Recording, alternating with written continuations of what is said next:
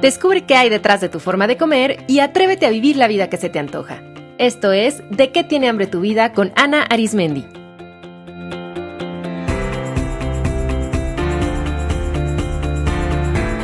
Este es el episodio número 43, La vida que se te antoja.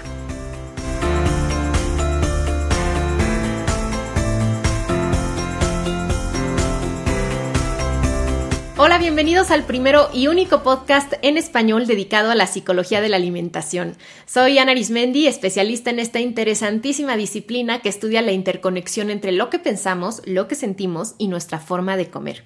Hace exactamente un año estaba sentada por primera vez frente a este micrófono con una mezcla de nerviosismo, mucho entusiasmo e ilusión Exactamente el 22 de marzo de 2015 nació este podcast que se ha convertido en uno de mis proyectos más queridos y satisfactorios. En redes sociales les platicaba que a nivel profesional este espacio me ha permitido acercarme de una forma más personal a ustedes y compartir sobre la novedosa disciplina de la psicología de la alimentación que apenas están haciendo desde una visión profunda y seria. A mí me preocupa que de pronto hay muchos pseudo profesionales que se dicen a sí mismos expertos en nutrición, expertos en psicología, que la verdad no están capacitados para abordar esta temática que es muy delicada de una forma profunda y seria. Entonces, me encanta poder tener este foro donde yo y otros profesionales les podemos compartir información realmente confiable y a un nivel profundo, que no se quede nada más como con estrategias superficiales, sino que los lleve a una reflexión más allá. También ha sido este un foro para presentarles a increíbles profesionales de la salud que admiro y que estoy segura que para muchos de ustedes se han convertido en guías y fuentes de inspiración. Ha sido ciertamente un maravilloso año en el que he aprendido de cosas que ni me imaginaba como edición de audio, de muchos gadgets para podcastear, en el que he mejorado mis habilidades de comunicación y en el que además he disfrutado el reto de sintetizar en unos minutos reflexiones, herramientas y temáticas que puedan servirles para descubrirse a través de su relación con la comida. A nivel personal, este podcast representa algo muy especial para mí, porque es un sueño cumplido de mi infancia. Les comparto que cuando yo era pequeñita jugaba a que tenía mi propio programa de radio, el cual se llamaba Consejos de la Tiana, donde le daba consejos a los niños de, por ejemplo, lo importante de lavarse los dientes o de obedecer a su mamá. Así es que, como pueden ver, yo era una niña muy nerd y bien portadita, y ya me encantaba desde entonces dar consejos y enseñar. De hecho, jugar a tener mi programa de radio o a tener mi propio periódico era mi segundo juego favorito después de la escuelita. Y ya eh, a inicios de la adolescencia, mi hermana y yo grabábamos en cassettes, porque claro, crecimos en los 80, nuestro programa que se llamaba Papas Fritas, que no es casual el nombre, porque justo en esa etapa mis antojos y relación compleja con precisamente las papitas estaban en su auge y en un punto muy interesante. Así que hoy mi niña interior sonríe al celebrar este primer aniversario. No saben qué fabuloso se siente cumplirse a uno mismo los sueños de la infancia y sobre todo estar haciendo realidad la vida que realmente se ha deseado. Y justamente en el episodio de hoy quiero invitarlas a todas a reflexionar sobre este tema. Me gustaría que para empezar se cuestionaran lo siguiente. ¿Qué tanto consideran que están viviendo la vida que se les antoja? ¿Pueden recordar a qué jugaban cuando eran niñas? ¿Qué soñaban que querían hacer, lograr o ser? ¿Qué ideales tenían, por ejemplo, en la adolescencia? ¿O qué querían hacer después de graduarse de la universidad? ¿Cuáles de esos sueños de la infancia y de la adolescencia se mantienen vivos el día de hoy? O sea, que todavía dicen, ay, es que me hubiera encantado hacer eso, o me encantaría hacer eso, o yo quería ah, hacer esto cuando me gradué de la universidad y ahora están haciendo otra cosa. ¿Cuáles de esos sueños se los han cumplido y cuáles no y por qué? Hoy en su vida adulta, ¿qué es eso con lo que sueñan? Tal vez sueñan con hacer un viaje, con pasar más tiempo con sus hijos, con aprender a tocar un instrumento, o tal vez con volver a la escuela, empezar un negocio, dedicarle más tiempo al trabajo voluntario que les encanta, con estar más saludables. O sea, ¿qué es eso que de pensarlo les dibuja una sonrisa en la cara, que sienten una congruencia interna que les dice, sí, esto es lo que yo quiero, o que les pone la piel de gallina de la emoción solo de pensarlo? Sienten pasión, entusiasmo, alegría, energía y creatividad en su día a día. Si la respuesta a todo esto que les he planteado es no, creo que es momento de que seriamente hagan un alto y reflexionen sobre cuál es el para qué de su vida. Y no se asusten, ninguna persona, la verdad es que nace o en general, ¿no? Ninguna persona nace con esta certeza del para qué y desde el principio eh, empiezan a construir esa vida que les llena de propósito. La verdad es que todos en algún punto de nuestra vida sentimos esta como incomodidad o incongruencia interna y es momento de hacer un alto y eso está bien. Víctor Frankl, en su gran libro El hombre en busca de sentido, que se lo súper recomiendo, dice lo siguiente y cito textual. Cada vez más personas tienen medios de vida suficientes y sin embargo cada vez más personas viven una vida carente de sentido. Y desafortunadamente y lamentablemente tiene toda la razón. En este planeta cada vez más personas pueden tener los medios para vivir, pueden tener dinero, un trabajo, una casa, un automóvil, pero pocas personas están conectadas con un propósito profundo de vida. ¿Y saben ¿Eso qué ocasiona? Pues nada más y nada menos que compulsiones. La falta de sentido de vida genera un vacío interno que se experimenta a nivel psicológico como la percepción de constantemente sentir que nada es suficiente, que algo falta o incluso esa terrible sensación que puede ser hasta devastadora de sentir que se está desperdiciando la vida. Pregúntense ustedes si constantemente sienten esa sensación de que por más que hagan cosas, nada es suficiente o que parece que todo está bien, pero hay algo que falta o si de plano sienten que están desperdiciando su vida. Pero además, en la falta de sentido de vida que genera este vacío interno se siente literalmente a nivel fisiológico como un hueco en el estómago. Muchas personas eso es lo que las lleva a comer de más, aunque se sientan satisfechas a nivel perdón, fisiológico, si se sienten insatisfechas a nivel psicológico, van a sentir un hueco en el estómago, van a sentir también una molestia generalizada, ansiedad y obviamente si el cuerpo-mente detecta que algo falta, que hay un vacío, va a activar la sensación de hambre. Muchas personas comen, trabajan, fuman, compran, juegan o participan en redes sociales de forma compulsiva porque sienten ese gran deseo interno de llenar el vacío que las incomoda, porque ese vacío les genera hambre y como el hambre es una sensación muy cargada de energía y las personas no saben cómo canalizarla, pues la desahogan en la fiesta, en la bebida, en atracones, en tarjetazos en las tiendas, en maratones de series de televisión o en horas y horas en la oficina. Las compulsiones tienen muchas formas. Hay compulsiones que se hacen en compañía de otras personas y que se hacen como muy acompañadas de la vida social, otras que se hacen en casa y que se hacen de una forma solitaria. Si tienen muchos antojos, y no me refiero solo a antojos de comida, si tienen muchos antojos, es porque no están viviendo la vida que se les antoja. Ustedes se pueden comer todo lo que vendan en cada tiendita de conveniencia o todo lo que preparen en su restaurante favorito o se pueden comprar todos los zapatos que se les antojan en esa tienda, pero si la vida no les sabe deliciosa, no habrá comida que les alcance. Y ojo, puede que sean mujeres que cumplan perfectamente con la definición de éxito de esta sociedad, o sea que tengan una familia estable, dinero, una carrera profesional prominente, pero que si eso no está conectado con su para qué, de todas formas se sientan insatisfechas, vacías y con una gran energía contenida. ¿Saben ustedes cuál es el primer síntoma de la falta de sentido? El aburrimiento. Y tristemente, en esta sociedad vivimos una epidemia de aburrimiento. La gente está sumamente aburrida de sus trabajos, de lo que come, de su vida sexual, de su dinámica familiar, hasta de sus propios pensamientos. Piensen ustedes esto, ¿cuántas veces en una semana se sienten aburridas? Es más, en su día a día, todos los días se sienten aburridas. ¿Cuántas veces se cachan comiendo algo solo porque empezaron a sentir esa ansiedad de no saber qué hacer? ¿O cuántas veces se descubren a ustedes mismas diciendo, ¿qué hago? ¿Qué haré? Como que me hace falta algo y corte A están abriendo la alacena o están comprando algo en la maquinita de su oficina o cuántas veces se cachan comiendo porque tienen una larga lista de lo que tienen y deben de hacer. Y atención, puede que tengan una agenda llenísima, pero que aún así estén aburridas.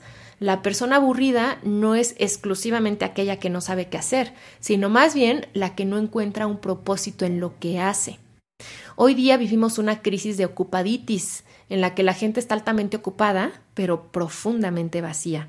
Es más, llenar la agenda de cosas es también una compulsión, porque es una forma de evitar sentir el vacío. Así como hay personas que se llenan de comida, hay otras que se llenan de compromisos, de cursos, de viajes, de trabajo o de cosas. Piensen ahora esto. Su coffee break de la oficina, su postre después de comer o a media tarde, o su copa de vino por las noches ¿Es el momento que más esperan en su día? ¿Ese es su momento de mayor emoción y placer? En mis talleres casi siempre cuento la anécdota de un taxista que conocí hace ya varios años. Y recuerdo muy bien que cuando me subí a su taxi tenía una caja de cartón llena de latas de Coca-Cola.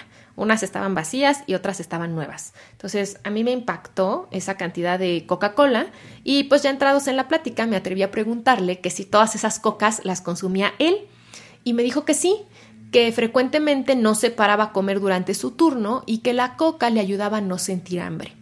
Y como si eso no fuera lo suficientemente impactante y lamentable, me dijo a continuación, lo que pasa señorita es que la coca es mi única alegría del día. Y todavía ahorita que se los estoy compartiendo, puedo evocar sus ojos en el retrovisor cuando me dijo esa frase con una mezcla entre tristeza y vergüenza. A mí me impactó mucho y guardé esa frase en mi corazón porque creo que muchas, es más, muchísimas personas viven exactamente como ese taxista una vida monótona de obligaciones, de deberes, de problemas, de preocupaciones, y la comida se convierte en su única alegría del día. La comida es perfecta para llenar ese vacío interno que deja acostarse todas las noches insatisfechos. Por eso la industria del entretenimiento es tan exitosa y ha crecido tanto en las últimas décadas, porque hay mucha gente aburrida que hay que distraer y que hay que ocupar para que no sientan el vacío interno, para que no tengan tiempo de pensar qué quieren realmente o que se cuestionen cómo quieren vivir. Y bueno, la comida se ha convertido en una gran fuente de entretenimiento. Ahora muchas personas comen para entretenerse, no comen para nutrirse ni porque tengan hambre fisiológica, sino porque están aburridos y no saben qué hacer. Y si se fijan, tristemente la comida dirigida a los niños lo que vende es eso, entretenimiento. Por eso ponen a las caricaturas y los muñecos de las películas en todas las cajas de cereal o en la comida rápida o en las frituras. La verdad es que los niños no quieren la caja de cereal por sí misma, quieren lo que comer ese cereal les promete, que es diversión, un mundo mágico donde todo es aventura y alegría, y el muñeco de moda que les regalan, porque eso les otorga sentido de pertenencia porque todos sus compañeritos tienen ese mismo mono. Y en los adultos es exactamente igual. No es la dona de caramelo con chispas de chocolate lo que realmente quieren, es la promesa de placer que la acompaña. Tampoco son las palomitas de maíz, es que no saben qué otra cosa hacer por las tardes cuando se sienten solas. No es tampoco la paleta helada de chocolate, sino la promesa de sensualidad y de una vida más excitante. ¿Se imaginan todo lo que lograrían si invirtieran ese tiempo, dinero y energía que gastan en comer o en cualquier otra conducta compulsiva que las distrae en construir la vida que realmente desean? Yo creo que con las compulsiones el tema no es falta de fuerza de voluntad ni falta de constricción, sino el tema es que no se está dirigiendo de una forma correcta la propia fuerza interior. Fíjense, una persona con compulsiones es una persona con mucha energía, con muchas ganas, con muchos deseos. Y fíjense cómo esos son los mismos ingredientes que se necesitan para crear y para construir algo.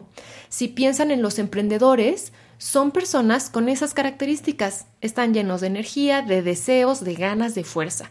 Así que, ¿qué les parece si toman esos antojos y conductas compulsivas como evidencia de que son personas con una gran fuerza y que solo les hace falta redirigirla para su beneficio, para construir en vez de para destruir? Así que bueno, este episodio es mi invitación para que se atrevan a vivir la vida que se les antoja. Y sé que es súper trillado esto de que vida solo hay una, pero es real. O sea, ¿cuál es el sentido de la vida si no es el crecimiento personal, dar lo mejor de ti a los demás y disfrutar? O sea, ¿para qué vivimos si no estamos disfrutando constantemente, si no estamos creciendo, si no nos estamos desarrollando? Y bueno, tal vez se estarán preguntando, bueno, sí, pero ¿cómo le hago o cómo le hago para vivir la vida que se me antoja? Bueno, pues la respuesta es simple y compleja al mismo tiempo. Para vivir la vida que se les antoja, tienen que conocerse a ustedes mismas. Ese es el único camino. No pueden saber qué quieren o con quién quieren estar, ni a dónde quieren ir, pues si no saben quiénes son. Así que para encontrar su propósito de vida es necesario que se conozcan realmente. Y el conocimiento de uno mismo es un camino fascinante, sorpresivo, que a veces tiene curvas, subidas, bajadas, donde a veces hace calor y a veces frío, donde a veces llueve y a veces corre el viento, donde a veces se encuentran personas y otras veces hay que recorrerlo en solitario y es el trabajo más satisfactorio de su vida. Al principio el conocimiento de uno mismo puede ser arduo e incluso doloroso porque se tienen que ir quitando las vendas de las expectativas de la sociedad, de las creencias que ya no les sirven, de los prejuicios, de los condicionamientos. Y también puede dar miedo ir dándose cuenta que lo que ustedes quieren tal vez no tiene que ver con lo que estudiaron, por ejemplo, o que tal vez requiere ciertos cambios o de romper con ciertos paradigmas con los que operaba su propia familia.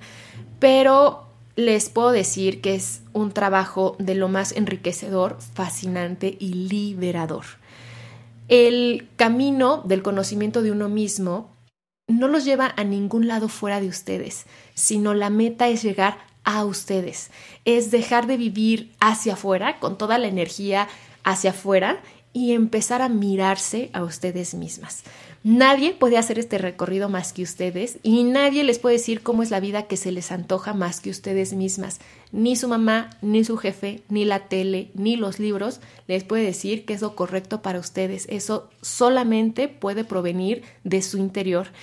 Pero claro, pueden encontrar aliados que los acompañen en este recorrido y que les provean herramientas y espejos. Ahí están los maestros, los cursos, los libros, los buenos amigos, los terapeutas, personas que ustedes admiren.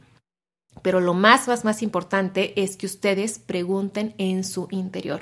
Entonces, dejen de buscar cuál es la fórmula del éxito que les dicen sus amigos o que les dice su empresa y empiecen a preguntarse qué es, qué sería el éxito para mí, qué sería la felicidad, cómo quiero vivir yo. Yo estoy segura que ya saben más de ustedes de lo que creen y ya saben bastante de cómo es la vida que desean, solo que a veces falta que se den el tiempo y el espacio para poder acceder a ese conocimiento. Así es que a continuación les voy a compartir 10 estrategias para que puedan empezar hoy a construir y a explorar la vida que se les antoja. La primera es que definan cómo se quieren sentir. Este es un ejercicio poderosísimo que les expliqué a detalle en el episodio número 36 titulado Ritual de Año Nuevo. Ahí eh, les explico cómo hacerlo y si no lo han escuchado les recomiendo que lo hagan y si ya lo escucharon vuélvanlo a escuchar y hagan el ejercicio realmente porque vivir como se les antoja es vivir en congruencia con lo que piensan, sienten y hacen y este ejercicio les va a ayudar a construir una brújula interior para lograrlo. Dos, Acudan a terapia individual o grupal como ustedes prefieran, pero busquen apoyo y guía para el camino de autodescubrimiento. 3. Háganse las siguientes preguntas poderosas y registren las respuestas en un diario. Es importante que se hagan las mismas preguntas varias veces porque depende de cómo estén, las respuestas que van a surgir son distintas. Incluso les recomiendo que se hagan estas preguntas antes de dormir, que dejen que su inconsciente trabaje durante la noche y al día siguiente vayan registrando qué soñaron o qué respuestas vienen a ustedes. La primera pregunta es, si el tema económico lo tuvieras resuelto, ¿a qué le dedicarías tu tiempo? Dos, si estuvieras segura que no vas a fracasar, ¿qué te atreverías a hacer? Tres, ¿cuáles son las cinco actividades que más disfrutas hacer? Cuatro, ¿qué es aquello que te genera mayor satisfacción? O sea, ¿cuándo te sientes más orgullosa de ti misma y feliz? Y cinco, si hoy fuera el último día de tu vida, ¿querrías hacer lo que vas a hacer? Esta pregunta la obtuve de una anécdota de Steve Jobs que dice, y cito textualmente, Cuando tenía 17 leí una frase que iba más o menos así. Si vives cada día como si fuera el último de tu vida, algún día estarás en lo cierto. Me impresionó mucho y desde entonces, los últimos 33 años, cada mañana me veo en el espejo y me pregunto, si hoy fuera el último día de mi vida, ¿querría hacer lo que voy a hacer hoy? Y cuando la respuesta ha sido no por varios días consecutivos, sé que hay algo que tengo que cambiar. Tu tiempo es limitado, así que no lo desperdicies viviendo la vida de alguien más. Cuarta estrategia, reconecten con su niña o adolescente interior y recuerden qué les gustaba, qué querían hacer y vean que de eso aún es válido. Generalmente lo que elige un niño hacer y los temas que naturalmente le interesan están genuinamente vinculados a su esencia porque aún no están tan moldeados con los condicionamientos de la sociedad. Así es que conectar con eso que hacían y que disfrutaban de pequeñas les puede ayudar a reconectar con su esencia. Quinta estrategia. Realicen pequeñas modificaciones cotidianas. Para vivir la vida que se les antoja no es necesario remodelar su vida por completo y de una sentada. Con implementar pequeños cambios es suficiente. Por ejemplo, si se les antoja vivir más sanamente, ¿qué podrían hacer ahora mismo para vivir más sanas? Si se les antoja vivir con mayor libertad financiera, ¿qué podrían hacer ahora mismo con la vida tal cual es para trabajar en ese objetivo? Si se les antoja vivir más en contacto con la naturaleza, ¿cómo podrían hacerlo posible en las condiciones en las que están ahora? Les va a sorprender cómo hay muchas ideas y cosas que pueden implementar ahora que les ayudarán a vivir más en congruencia con lo que quieren. 6. Suelten y trabajen para trascender las barreras mentales. Ni la edad, ni el dinero, ni la familia, ni el lugar en el que viven, ni su educación son obstáculos para vivir como se les antoja. Los únicos obstáculos están en su mente. Soltar los condicionamientos de la sociedad sé que no es fácil, pero no solo es posible, es totalmente necesario. Pregúntense qué quieren ustedes, no qué dice la sociedad que es lo correcto o lo mejor. 7. Busquen inspiración en los demás. ¿Quiénes son esas personas que los inspiran? y pregúntense qué hacen, cómo piensan y cómo viven. Observen en qué invierten su energía y sigan su ejemplo, aprendan de ellos y conózcanlos. 8. Les recomiendo que escuchen el episodio 13 que se llama Hambre de Pasión, en el que entrevisté al coach Marco Ayuso, que es experto en ayudar a otras personas a encontrar su pasión. Ahí van a encontrar muchas otras estrategias muy útiles. 9. Les recomiendo también que se inscriban a mi taller de qué tiene hambre tu vida porque les va a ayudar a descubrir cuál es la vida que se les antoja. Y número 10, empiecen a disfrutar día a día. Hay muchas personas que están encerradas en este círculo de, bueno, no disfruto esta vida porque no es la que se me antoja y justamente como no la disfruto y tengo una pésima actitud, eso tampoco me ayuda a construir la vida que sí quiero. Entonces, vivir la vida que se te antoja depende mucho más de tu actitud hacia tu vida que de las circunstancias de la misma.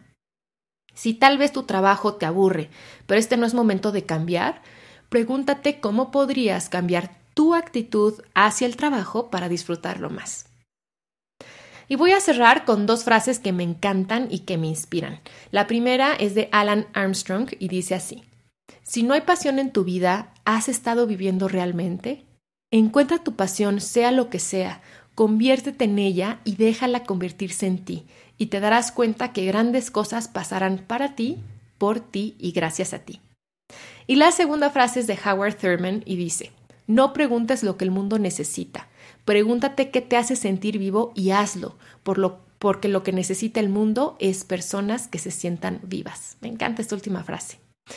Muchas gracias por escucharme y acompañarme todo este año, que estoy segura que será el primero de muchos, y los invito a celebrar conmigo compartiendo este podcast con otras personas y sobre todo dejando una reseña en iTunes. Recuerden que mientras más reseñas tiene eh, un podcast, iTunes lo promociona y así hacemos que otras personas accedan a esta información tan importante. Si no sabes cómo dejar tu reseña, te lo explico paso a paso en dequetineambretuvida.com en la sección podcast. Y por último, les recuerdo que las próximas ciudades que visitaré con mi taller de qué tiene hambre tu vida son Monterrey, el 23 y 24 de abril, y les aviso que ya solo quedan cinco lugares disponibles, así que aparten ya su lugar Después estaré en Querétaro el 28 y 29 de mayo, en Puebla el 11 y 12 de junio, en Chihuahua el 25 y 26 de junio. Las inscripciones para todas las sedes están abiertas y pueden apartar su lugar con tan solo mil pesos. Los detalles están en de qué tiene hambre tu vida.com o escribiendo a info arroba. Les mando un abrazo con mucho cariño, de verdad que los llevo en mi corazón. Les agradezco que me acompañen en cada episodio y a vivir la vida que se les antoja.